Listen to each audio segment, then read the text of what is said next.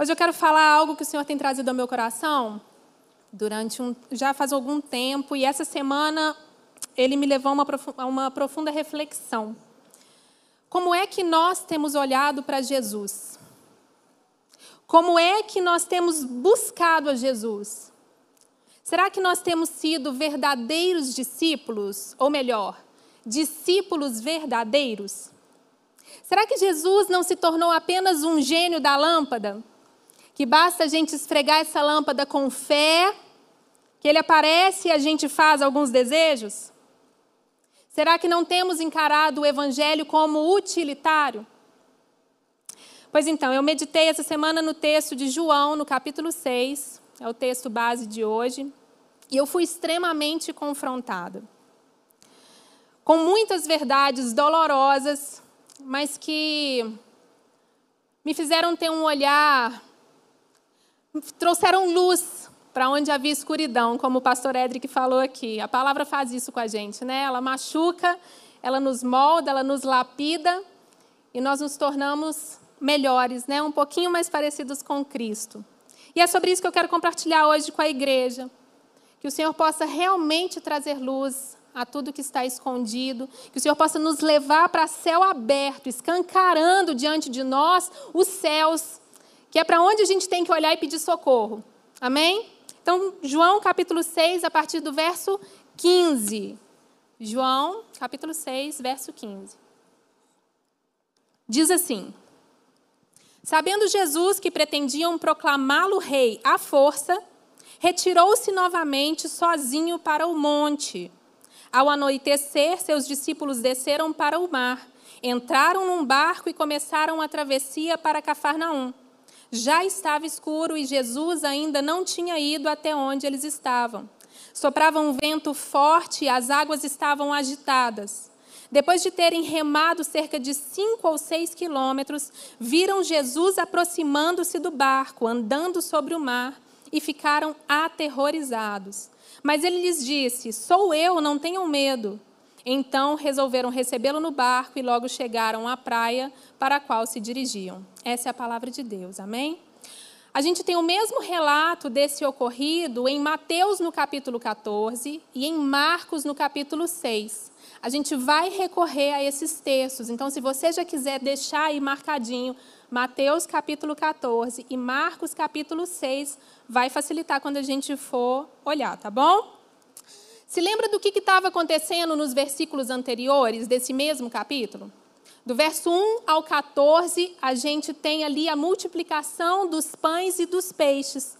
Quando Jesus alimenta cerca de 5 mil homens, cerca de 15 mil pessoas, contando as mulheres e crianças, não é verdade? Antes disso, antes de alimentar aquelas pessoas, ele havia dedicado o dia ao ensino, ele havia dedicado dia a curar enfermidades, então ele supriu as necessidades físicas das pessoas, né, com relação à cura das enfermidades. Ele supriu necessidades espirituais com relação ao ensino. E ele terminava o dia com aquele milagre da multiplicação dos pães e dos peixes. Então, aquelas pessoas que estavam ali, presenciaram tudo aquilo, viram literalmente um milagre da multiplicação. Com certeza, aquelas pessoas concordavam que aquilo que Jesus tinha era algo divino, que era algo sobrenatural, que era algo que ninguém fazia. E aquilo era inegável. Ele deixou aquelas pessoas muito impressionadas. Eles ficaram tão impressionados que no verso 14 eles dizem: Este é verdadeiramente o profeta que devia vir ao mundo. Que profeta? Aquele profeta mencionado por Moisés lá em Deuteronômio, no capítulo 18, verso 15, que diz assim: O Senhor, o seu Deus, levantará do meio dos seus próprios irmãos um profeta como eu. Ouçam-no. Daí eles concluíram: É ele. Esse é o profeta. É dele que Moisés falava. Então eles estavam ali diante do Messias, diante daquele que fora prometido, diante daquele que ia cumprir as promessas, ia libertá-los da escravidão espiritual. E o que, que eles teriam que fazer? Na verdade, quando eles olharam para Jesus e ouviram fazer e ouviram dizer, o coração deles não, não os conduziu à grandeza daquilo que estava diante deles. Na verdade, a vontade deles, o desejo do coração deles, os conduziu para um terreno errado. Ao invés de cair em adoração diante dele, louvando ao Senhor, porque o Messias havia chegado, eles decidiram que queriam usar Jesus. Eles tinham os seus próprios fins egoístas. Naquele momento, o contexto daquele momento era que o povo estava bem tenso com o jugo romano. Eles queriam muito, eles desejavam uma revolução política. E eles preferiam que essa revolução política acontecesse e eles se livrassem de Roma. E eles pensaram: poxa, é esse cara. Esse fazedor de milagres aí é que nós temos que levantar como rei. Se ele for o escolhido, ele é o escolhido, se for ele, se a gente pegar ele, torná-lo rei, pronto, a gente vence Roma. Essa é a solução dos nossos problemas. Na verdade, eles olharam para Jesus Cristo como ele, se ele realmente fosse o tal do gênio da lâmpada. Esse gênio divino que eles estariam esfregando ali e fazendo os pedidos. Olha, o meu primeiro pedido é: você se torna rei e nos livra de Roma. Você vence essa revolução no nosso lugar. Percebe? Eles entenderam tudo errado. Eles estavam diante do Messias, do profeta prometido, do cumprimento da lei, do libertador deles e não houve adoração, não houve arrependimento, não houve um grito de misericórdia. Eles olharam para Jesus e disseram: Ok, vem comigo porque eu tenho algo para você fazer. Aquela multidão estava vazia, eles estavam cegos, eles eram egoístas, eles não se arrependeram, eles eram caçadores de emoção. E eles encontraram alguém que poderia fazer por eles os truques de mágica, os superpoderes que eles queriam. Então vamos aproveitar ao máximo. Queridos, isso é tanta verdade hoje ainda, não é verdade? Como isso ainda é real no nosso meio. Muitas pessoas olham para Jesus Cristo como um profeta, como um grande mestre, mas nunca veem a necessidade de Jesus na vida deles. Nunca veem o quanto dependem de Cristo. Não pensam na ira de Deus que está por vir, no julgamento que está por vir na vida eterna, na necessidade de salvação. Muitas pessoas olham para Jesus como uma espécie de super fazedor de milagres, e se elas não estão envolvidas em algum tipo de, de, de, coisa chamada milagrosa, em algum tipo de mover, em algum tipo de coisa sobrenatural, se não arrepiar na igreja, Jesus nem está por perto. E tudo o que eles querem é usá-lo para fazer milagres. Pessoas em constante busca por sensacionalismo. Algumas pessoas acreditam que ele seja como uma máquina e que vive em função de fazer e acontecer para que a vida dê certo. Eu estava assistindo há pouco tempo atrás, alguns meses atrás, um documentário no, na televisão, se eu não me engano, no Discovery, alguma coisa assim, sobre tráfico de drogas. E aí estava passando um traficante da Venezuela, e esse traficante contando ao repórter que ele nunca havia sido pego, do poder, do luxo, de tudo que ele tinha. E ele vira para o repórter e fala assim: e tudo que eu tenho é graças ao cara lá de cima. Parece muito piedoso, né? Fala, nossa, o traficante está ali pensando em Jesus. Mas não se deixe enganar pela aparente honra a Jesus Cristo, que exalta, elogia os seus preceitos, mas que despreza a sua cruz.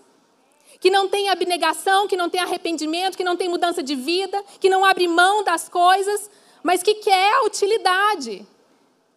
E diz que Jesus é que está fazendo, Jesus que está prosperando, que Jesus que está cuidando, que Jesus que está protegendo e que Jesus está usando ele para estragar a vida de um monte de gente. Entende?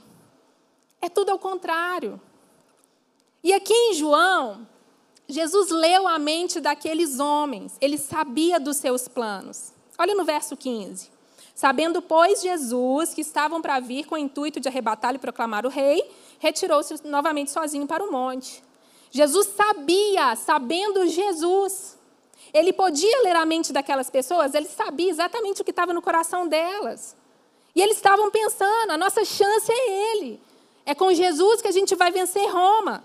Ele é o nosso poder político. Jesus leu as mentes com facilidades, e isso se aplica a mim e a você também.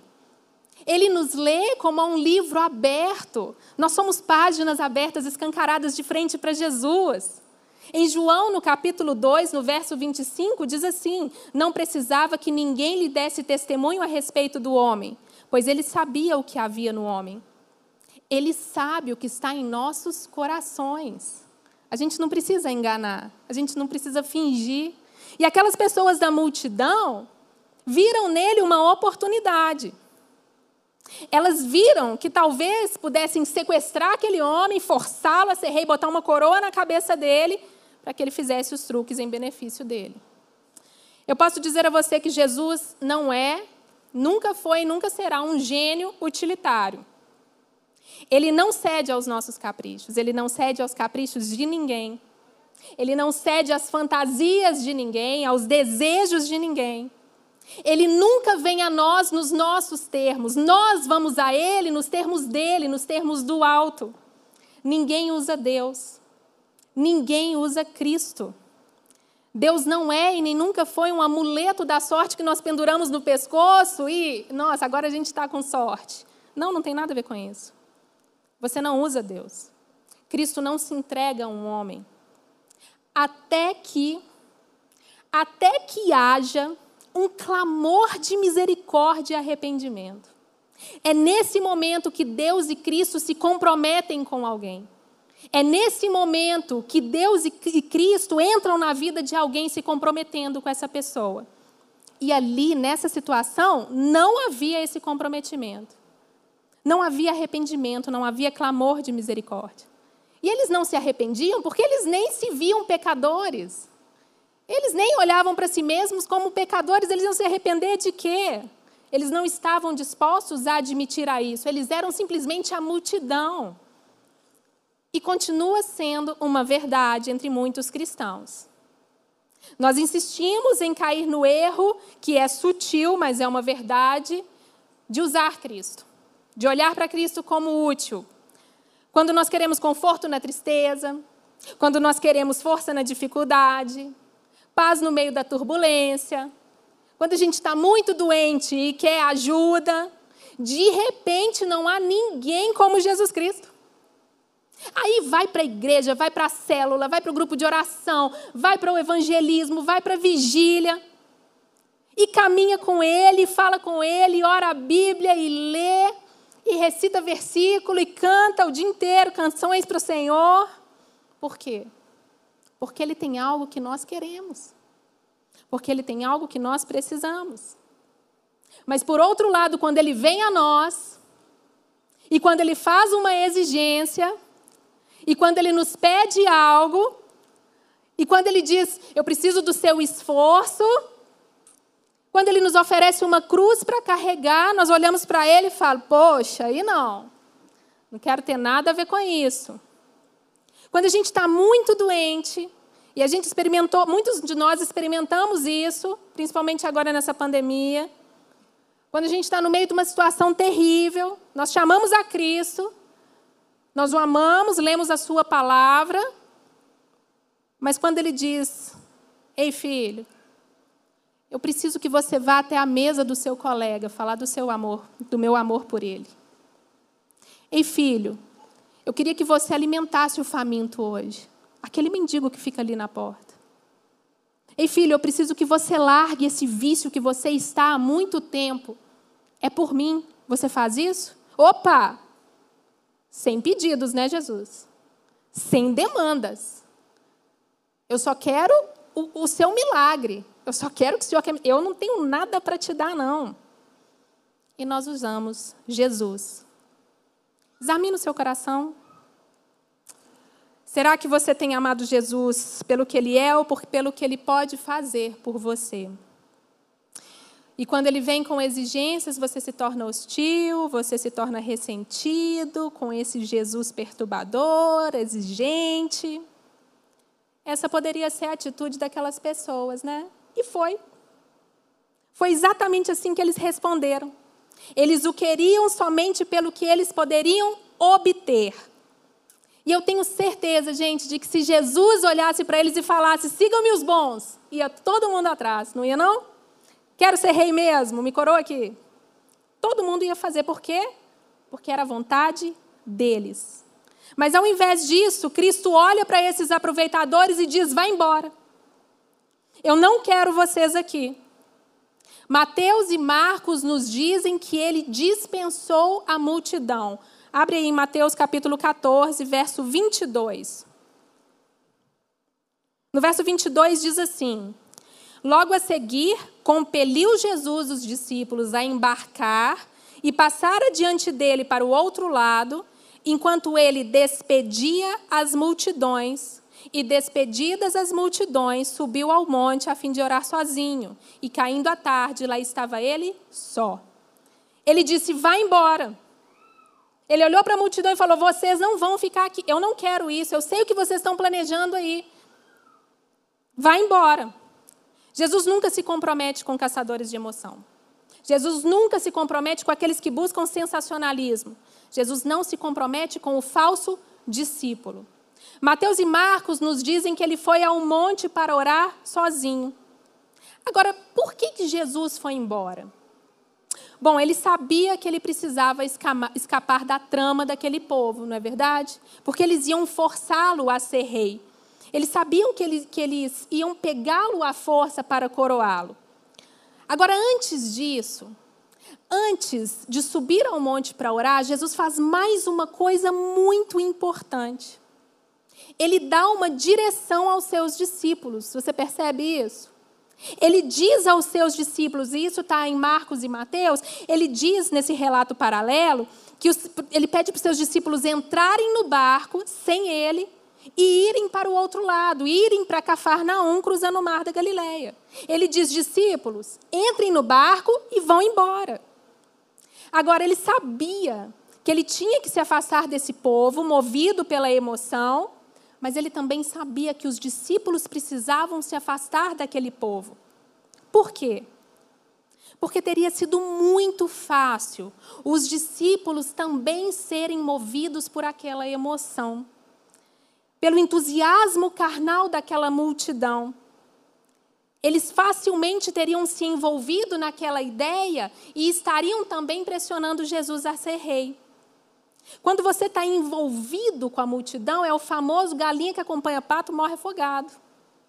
Não sei se você já, já participou de algum show muito grande. Quando a gente está em acampamento, aquela galera lá na frente, né, sem pandemia, quando você está no meio da multidão, você encaixa na multidão igual Tetris, né, igual joguinho. E quando a multidão pula, você não pula junto? A multidão te faz mover. A multidão te move sem você fazer nenhum esforço. E Jesus sabia disso, ele sabe disso. Nós somos atraídos pelo mundo, a nossa carne deseja o mundo. Mas nós temos um Deus maravilhoso que conhece os nossos corações e que nos diz: sai daí. Você está correndo perigo. Eu quero que você mude de lugar. Eu quero que você vá para o outro lado. Eu não quero que você sofra a influência dessa multidão carnal. Ele guardou os seus discípulos e nos guarda das multidões. Discípulos, se afastem porque vocês correm risco. Então ele disse: multidão, você também está dispensada. Vá embora. E aí ele sobe para o monte para orar. E aí o texto segue dos versos 16 ao 21. E aqui está o ponto onde eu queria chegar hoje. Nós vamos falar um pouco do verdadeiro caráter e qualidade do verdadeiro discípulo. Pega a cena. Ele coloca, ele envia os discípulos naquele pequeno barco e diz que é um pequeno barco. Ele manda a multidão embora e ele sobe ao monte para orar. E aí a gente chega no versículo 16. Aqui nessa sessão nós temos as características de discípulos verdadeiros. E é isso que nós precisamos ser. É isso que nós precisamos conhecer. Do que Jesus se agrada. Como é que Ele quer que nós sejamos. O verdadeiro discípulo é obediente, ele é centrado em Cristo e ele é um verdadeiro adorador. Em primeiro lugar, nós veremos que o verdadeiro discípulo, ele é obediente.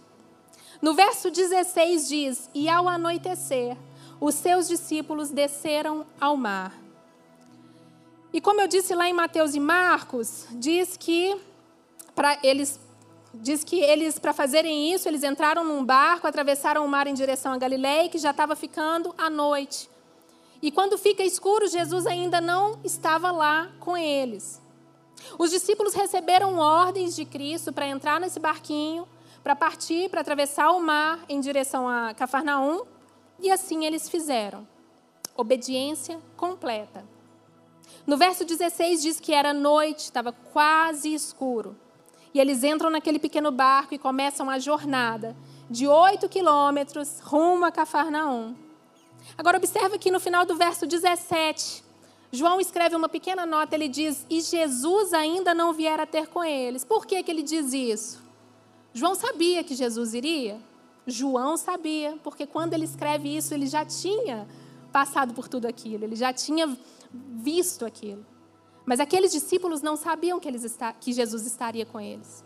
Jesus não falou, entra no barquinho e atravessa porque eu estarei com vocês. Não. Jesus só disse a eles, entra no barco e vai para Cafarnaum. João coloca essa nota aqui, por quê? Porque João escreve isso aqui 95 anos depois da morte de Cristo. Quando João escreve, Mateus e Marcos já haviam escrito isso 50 anos depois da morte de Cristo, então 45 anos antes. Então os leitores já sabiam o que estava escrito, porque provavelmente já haviam lido Marcos e Mateus. Então ele coloca essa nota aqui apenas para situar tudo o que estava acontecendo. Mas os discípulos não sabiam. E olha que tremenda essa obediência deles. Jesus não estaria com eles na cabeça deles. Eles não sabiam o, por, o, motivo pelo qual Jesus mandou eles entrarem no barco. Eles não conheciam os pensamentos daquela multidão. Por que, que Jesus mandou? Por que sozinhos? Por que, que Jesus não veio junto? Por que, que Jesus subiu na montanha e não levou a gente? Por quê? A Bíblia não diz que eles se preocuparam com as perguntas. A Bíblia diz que eles simplesmente obedeceram. E aqui você encontra uma tremenda característica de um verdadeiro discípulo, que é baseada em uma confiança por obediência inquestionável e inabalável. Não é uma questão de porquê, é uma questão de sim, Deus. Não é uma questão de eu não entendo, é uma questão de eu vou fazer isso. Não é uma questão de minha vontade, mas que a tua vontade seja feita, ainda que ela seja misteriosa, Senhor. E eu não olho para isso como uma obediência de ignorância. Eu olho para isso como uma obediência de confiança. Quando confiamos no Senhor, nós obedecemos. Por mais estranha que seja a direção, por mais difícil que seja o pedido, e aqueles discípulos estavam passando por algo difícil. Eles estavam entrando num barquinho, num mar escuro, e eles obedeceram. Eu tive a oportunidade de ler essa semana uma biografia de um missionário. Ele se chama John Peyton. Coloca para mim, Aline, por favor. Aline está aí? Coloca John Peyton. Se vocês quiserem ler também, eu coloquei aqui, porque você acha facilmente no Google. E é sensacional. Ele foi um missionário escocês em 1860, uma época totalmente diferente da nossa. Ele era um estudante de seminário lá na Escócia. E ele orava a Deus pedindo direção. Deus, para onde eu vou? O que, que eu vou fazer? E ele sentiu esse chamado missionário muito forte para ir para um conjunto de ilhas, né, um arquipélago chamado Ilhas Hébridas. E quando ele, ele sentiu esse chamado, Deus direcionou ele para lá, ele tinha acabado de se casar. Ele era um jovem estudante. E ele foi. Só que essas ilhas hébridas, elas eram habitadas por canibais comedores de gente. Canibais. Não era uma tarefa fácil. Já não era uma tarefa fácil ir para um campo missionário, certo? 1860. Ele pegou a sua jovem esposa, ele entrou no barquinho e ele foi em direção a esse arquipélago. Desceu na ilha, construiu um barracão. E ele disse na, na biografia dele que ele olhava para os nativos, os nativos olhavam para ele. E que não adiantaria ele botar uma plaquinha escrita, vai ter EBD agora no próximo fim de semana.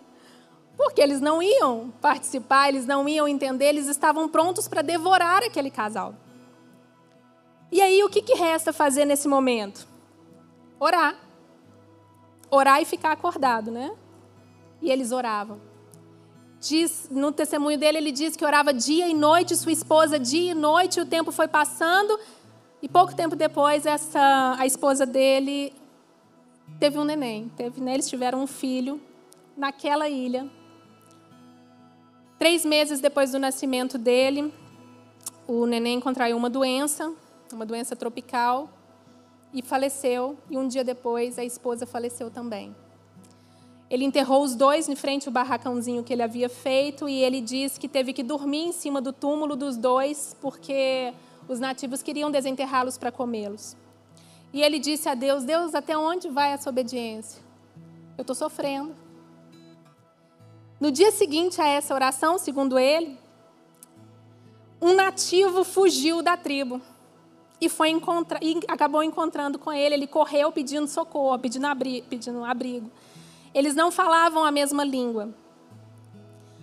E aí ele começou a se comunicar, se comunicar, e em uma semana ele conseguiu falar que havia Jesus. E esse nativo se converteu. E ele se converteu e foi buscar outro nativo amigo dele. E esse outro nativo se converteu e foi buscar outro nativo. E em pouco tempo ele tinha um grupo de nativos convertidos que o protegia dos nativos que queriam devorá-lo. Esse homem ficou nessa ilha 35 anos. E ele diz que não conhece nenhum nativo que tenha se rendido a Cristo, para a honra e glória do Senhor.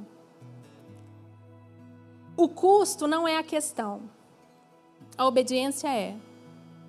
A obediência de um homem fez com que todos, todos aqueles nativos se rendessem a Jesus. Quanta beleza há num discípulo obediente, não é verdade? E se fosse você? E se Jesus te mandasse aí recém-casadinho, você homem, você mulher, dissesse: você vai para a ilha de canibais. Você vai hoje para a ilha de canibais.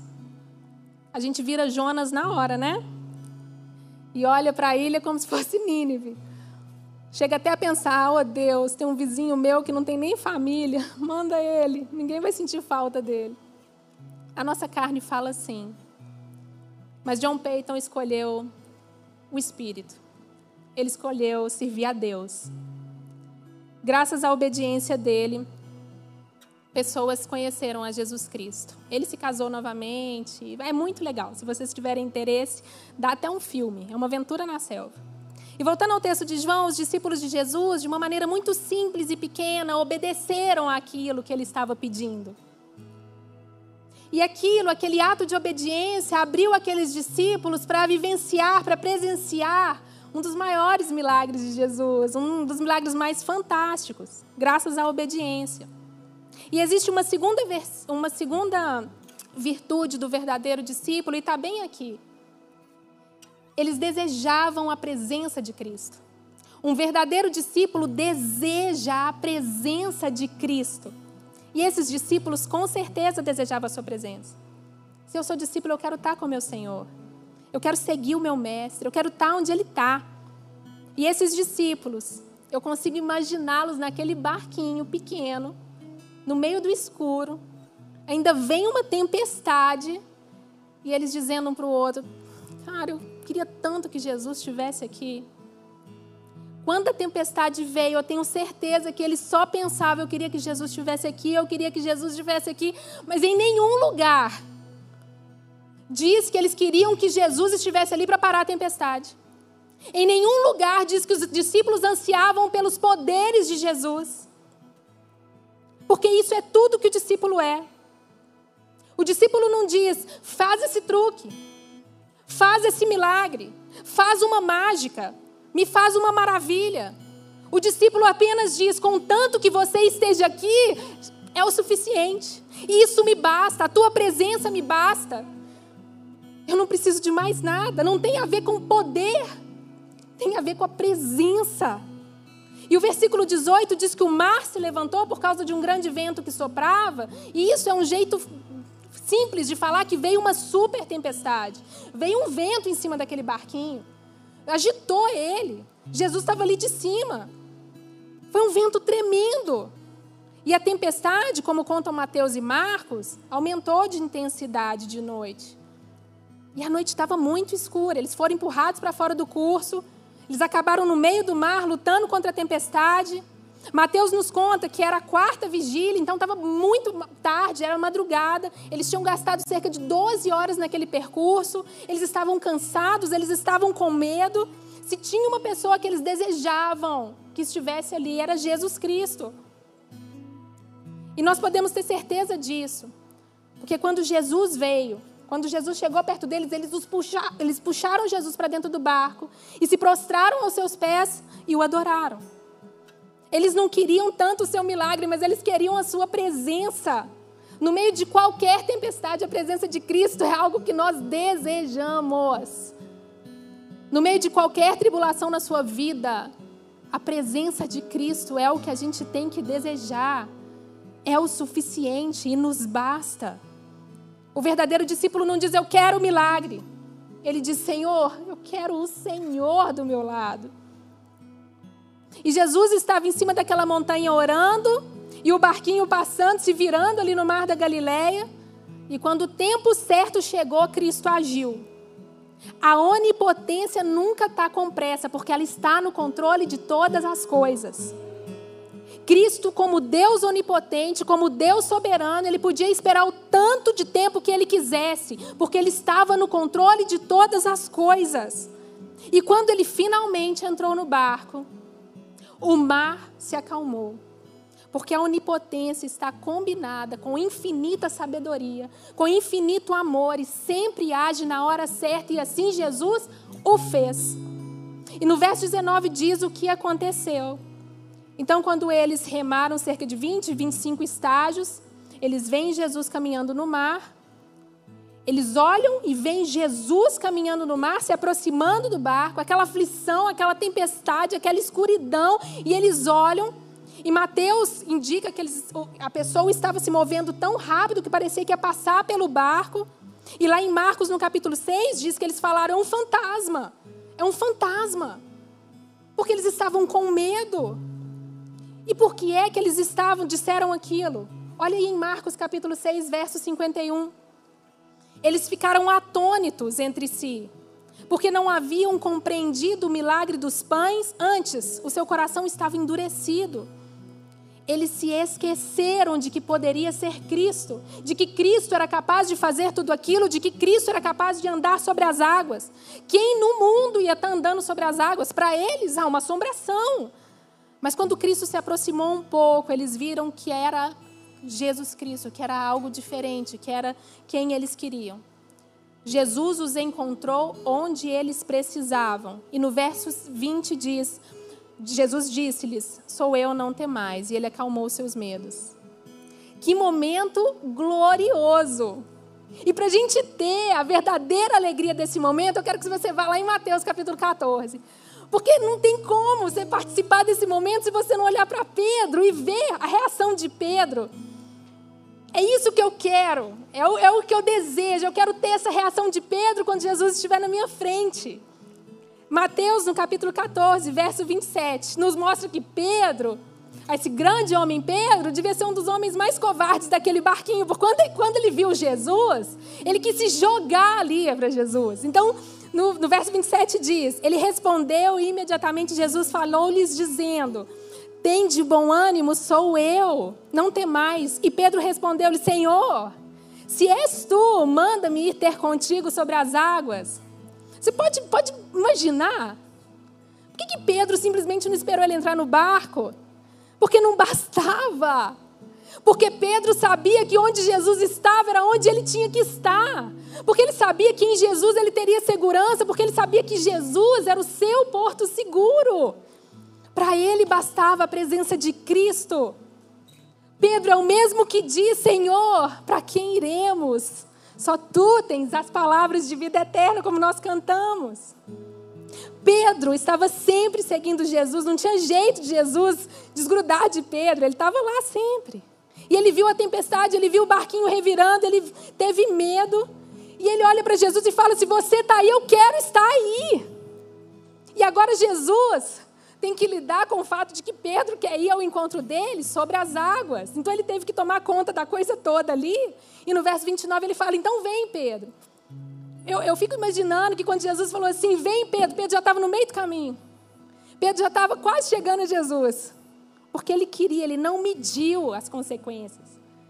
Pedro não, não se importou com o que, que ele estava fazendo. Tanto é que quando ele olha para o vento, ele, poxa, o que, que eu estou fazendo?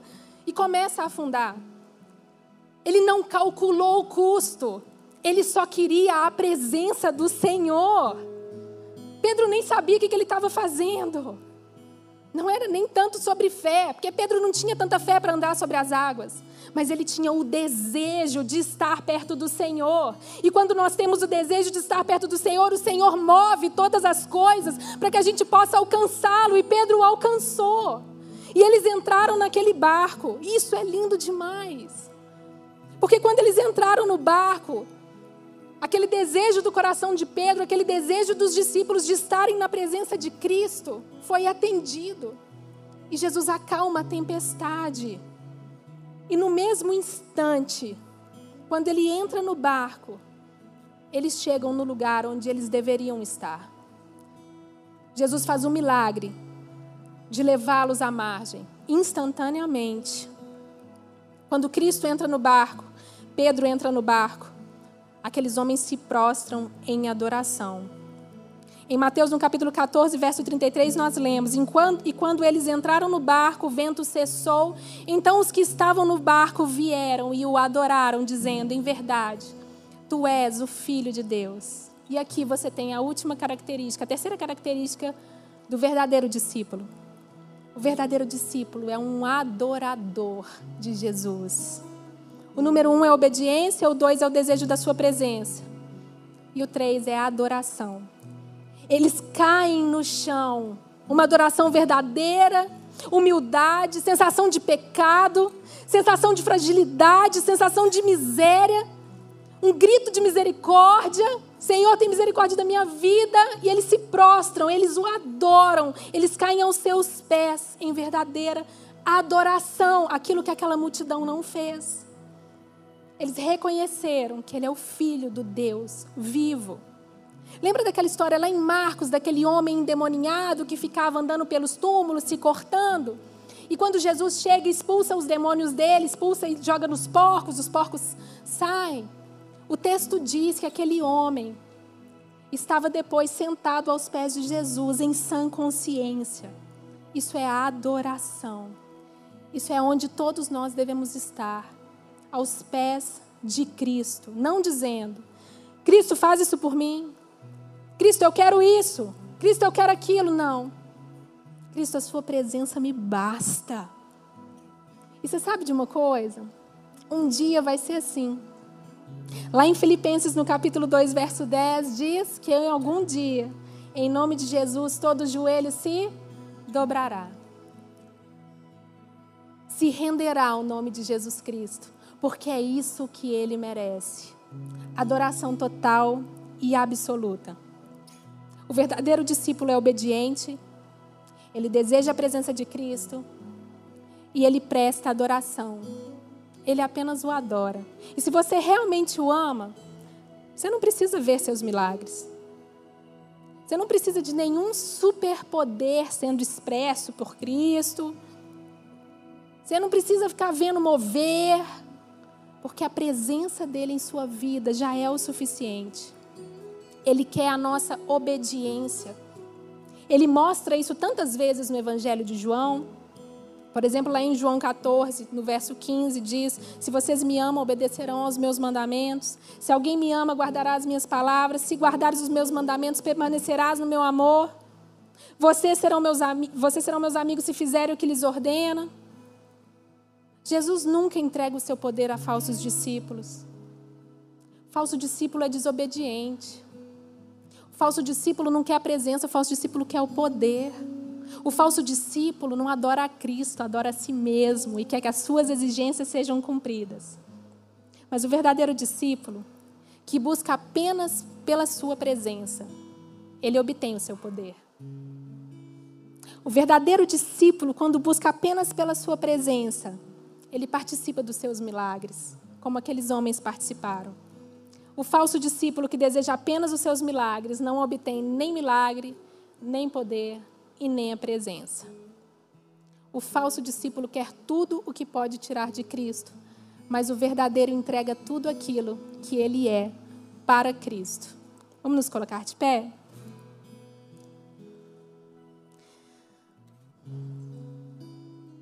Nós chegamos ao final e eu espero que essa palavra tenha trazido luz ao seu coração como trouxe ao meu. Será que nós temos sido verdadeiros discípulos? Será que nós temos buscado Jesus apenas na dor e na tribulação? Ou nós desejamos a presença dele o tempo todo? Será que só a presença dele nos basta? Quando ele vem com exigências, ah, você tem que consertar o seu casamento. Ah, você tem que largar o seu vício. Você tem que respeitar os seus pais. Ah, você tem que ajudar o próximo. Você tem que amar o próximo. Eu quero que você esteja em comunhão na, na igreja. Eu quero que você participe. E aí, quando ele te pede, como é que você responde? É com alegria? É com obediência? Ou é com reclamação, hostilidade, carinho emburrada? A multidão queria Jesus rei para resolver problemas. A multidão não queria obedecer. Tanto é que no outro dia, no continuar do texto, eles estavam lá novamente, mesmo Jesus tendo mandado eles embora. Os discípulos queriam Jesus para guiar a vida deles. Você tem desejado Jesus para guiar a sua vida? Eu falei no culto das mulheres e eu vou falar aqui para vocês. Quando você vier ao culto, quando você vier à igreja, eu posso falar por esse culto, pelo culto de mulheres, por essa igreja. Não vá com expectativas nas pessoas, não. Não vai com expectativas em palavras motivacionais que vão te. Uh! Vai com expectativa na palavra de Deus, porque é ela que transforma. Se você quer ser um verdadeiro discípulo, não tem outro caminho a não ser abrir a palavra de Deus. Porque a palavra de Deus, a Bíblia, ela é esse mar onde Jesus está. E que a gente tem que saltar como Pedro, num salto ali, sem medir custo, sem olhar para a sua, sabe, para os problemas, para as circunstâncias, a gente tem que saltar na palavra de Deus e encontrar Jesus onde Ele está, e Ele está ali naquelas palavras. Se você quer ser um verdadeiro discípulo, não é só uma palavra aqui no sábado que vai te tornar isso. Não é. Gostaria até que fosse, mas não é. A palavra de Deus diz que a fé vem pelo ouvir, ouvir a palavra de Deus.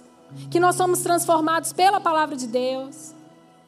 Que a palavra de Deus, o Evangelho é que é o poder para transformar as nossas vidas. E você está fazendo o quê? Você está encontrando Jesus nesse mar? Você saltou nesse mar para encontrar Jesus? A presença dele é tudo que você quer na sua vida? Dá o salto, gente. Pula, não olha não. Não mede o custo. Tá difícil fazer um devocional? Pede ajuda. Tá difícil de entender a Bíblia? Pede ajuda. Tem uma galera aqui que ama estudar a Bíblia. Tem até vídeo na internet que pode te ajudar a isso. Mas abre a palavra de Deus e encontra Jesus onde Ele está, porque onde Ele está é perfeito, é seguro, é fácil? Não é. Às vezes é doloroso. Mas é tão melhor sentir essa dorzinha do incômodo, de ser moldado, de ser lapidado, do que sentir a dor da ausência dele em nossas vidas, do que a ideia de passar a eternidade sem ele do nosso lado. Pede ajuda, obediência, desejar a presença de Cristo e adorá-lo. Como é que a gente adora?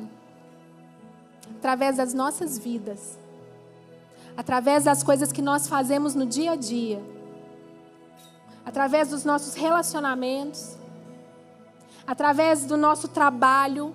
Nós honramos a Cristo através do nosso trabalho. Quando a gente entende que a gente não trabalha para alguém, a gente trabalha para Cristo, qualquer trabalho fica diferente. A gente honra Ele nas nossas relações de trabalho também.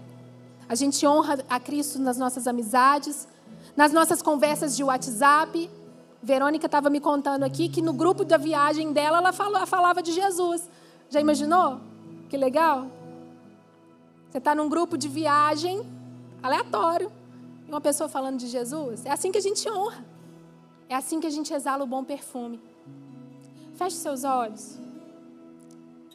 Faz uma reflexão aí, pessoal. Como é que você tem buscado a Cristo? Qual o propósito de você estar buscando a Cristo? É para Ele resolver os seus problemas? Porque eu vejo várias vezes pessoas vindo à igreja, querendo resolver problemas, e depois que o problema é resolvido, e para honra e glória do Senhor, Ele resolve mesmo. Mas depois que o problema é solucionado, ó, puf, some. Então, olhe para o seu coração aí. E se lembre que nós somos um livro aberto para Cristo. Nesse momento, Ele está vendo dentro de você. Se você tem buscado Ele pela utilidade dele, como um gênio da lâmpada, peça perdão nesse momento. Se você não tem buscado a presença dele como algo precioso, como joias, se você tem colocado várias coisas no lugar, pede perdão. E se você não tem o adorado com seus atos, se você tem vivido uma vida que as pessoas olham para você e nem fazem ideia de que você é cristão, peça perdão. Peça perdão pela forma como você está se relacionando com a sua esposa, com o seu esposo, porque Ele está do seu lado, Ele está com você e Ele te conhece.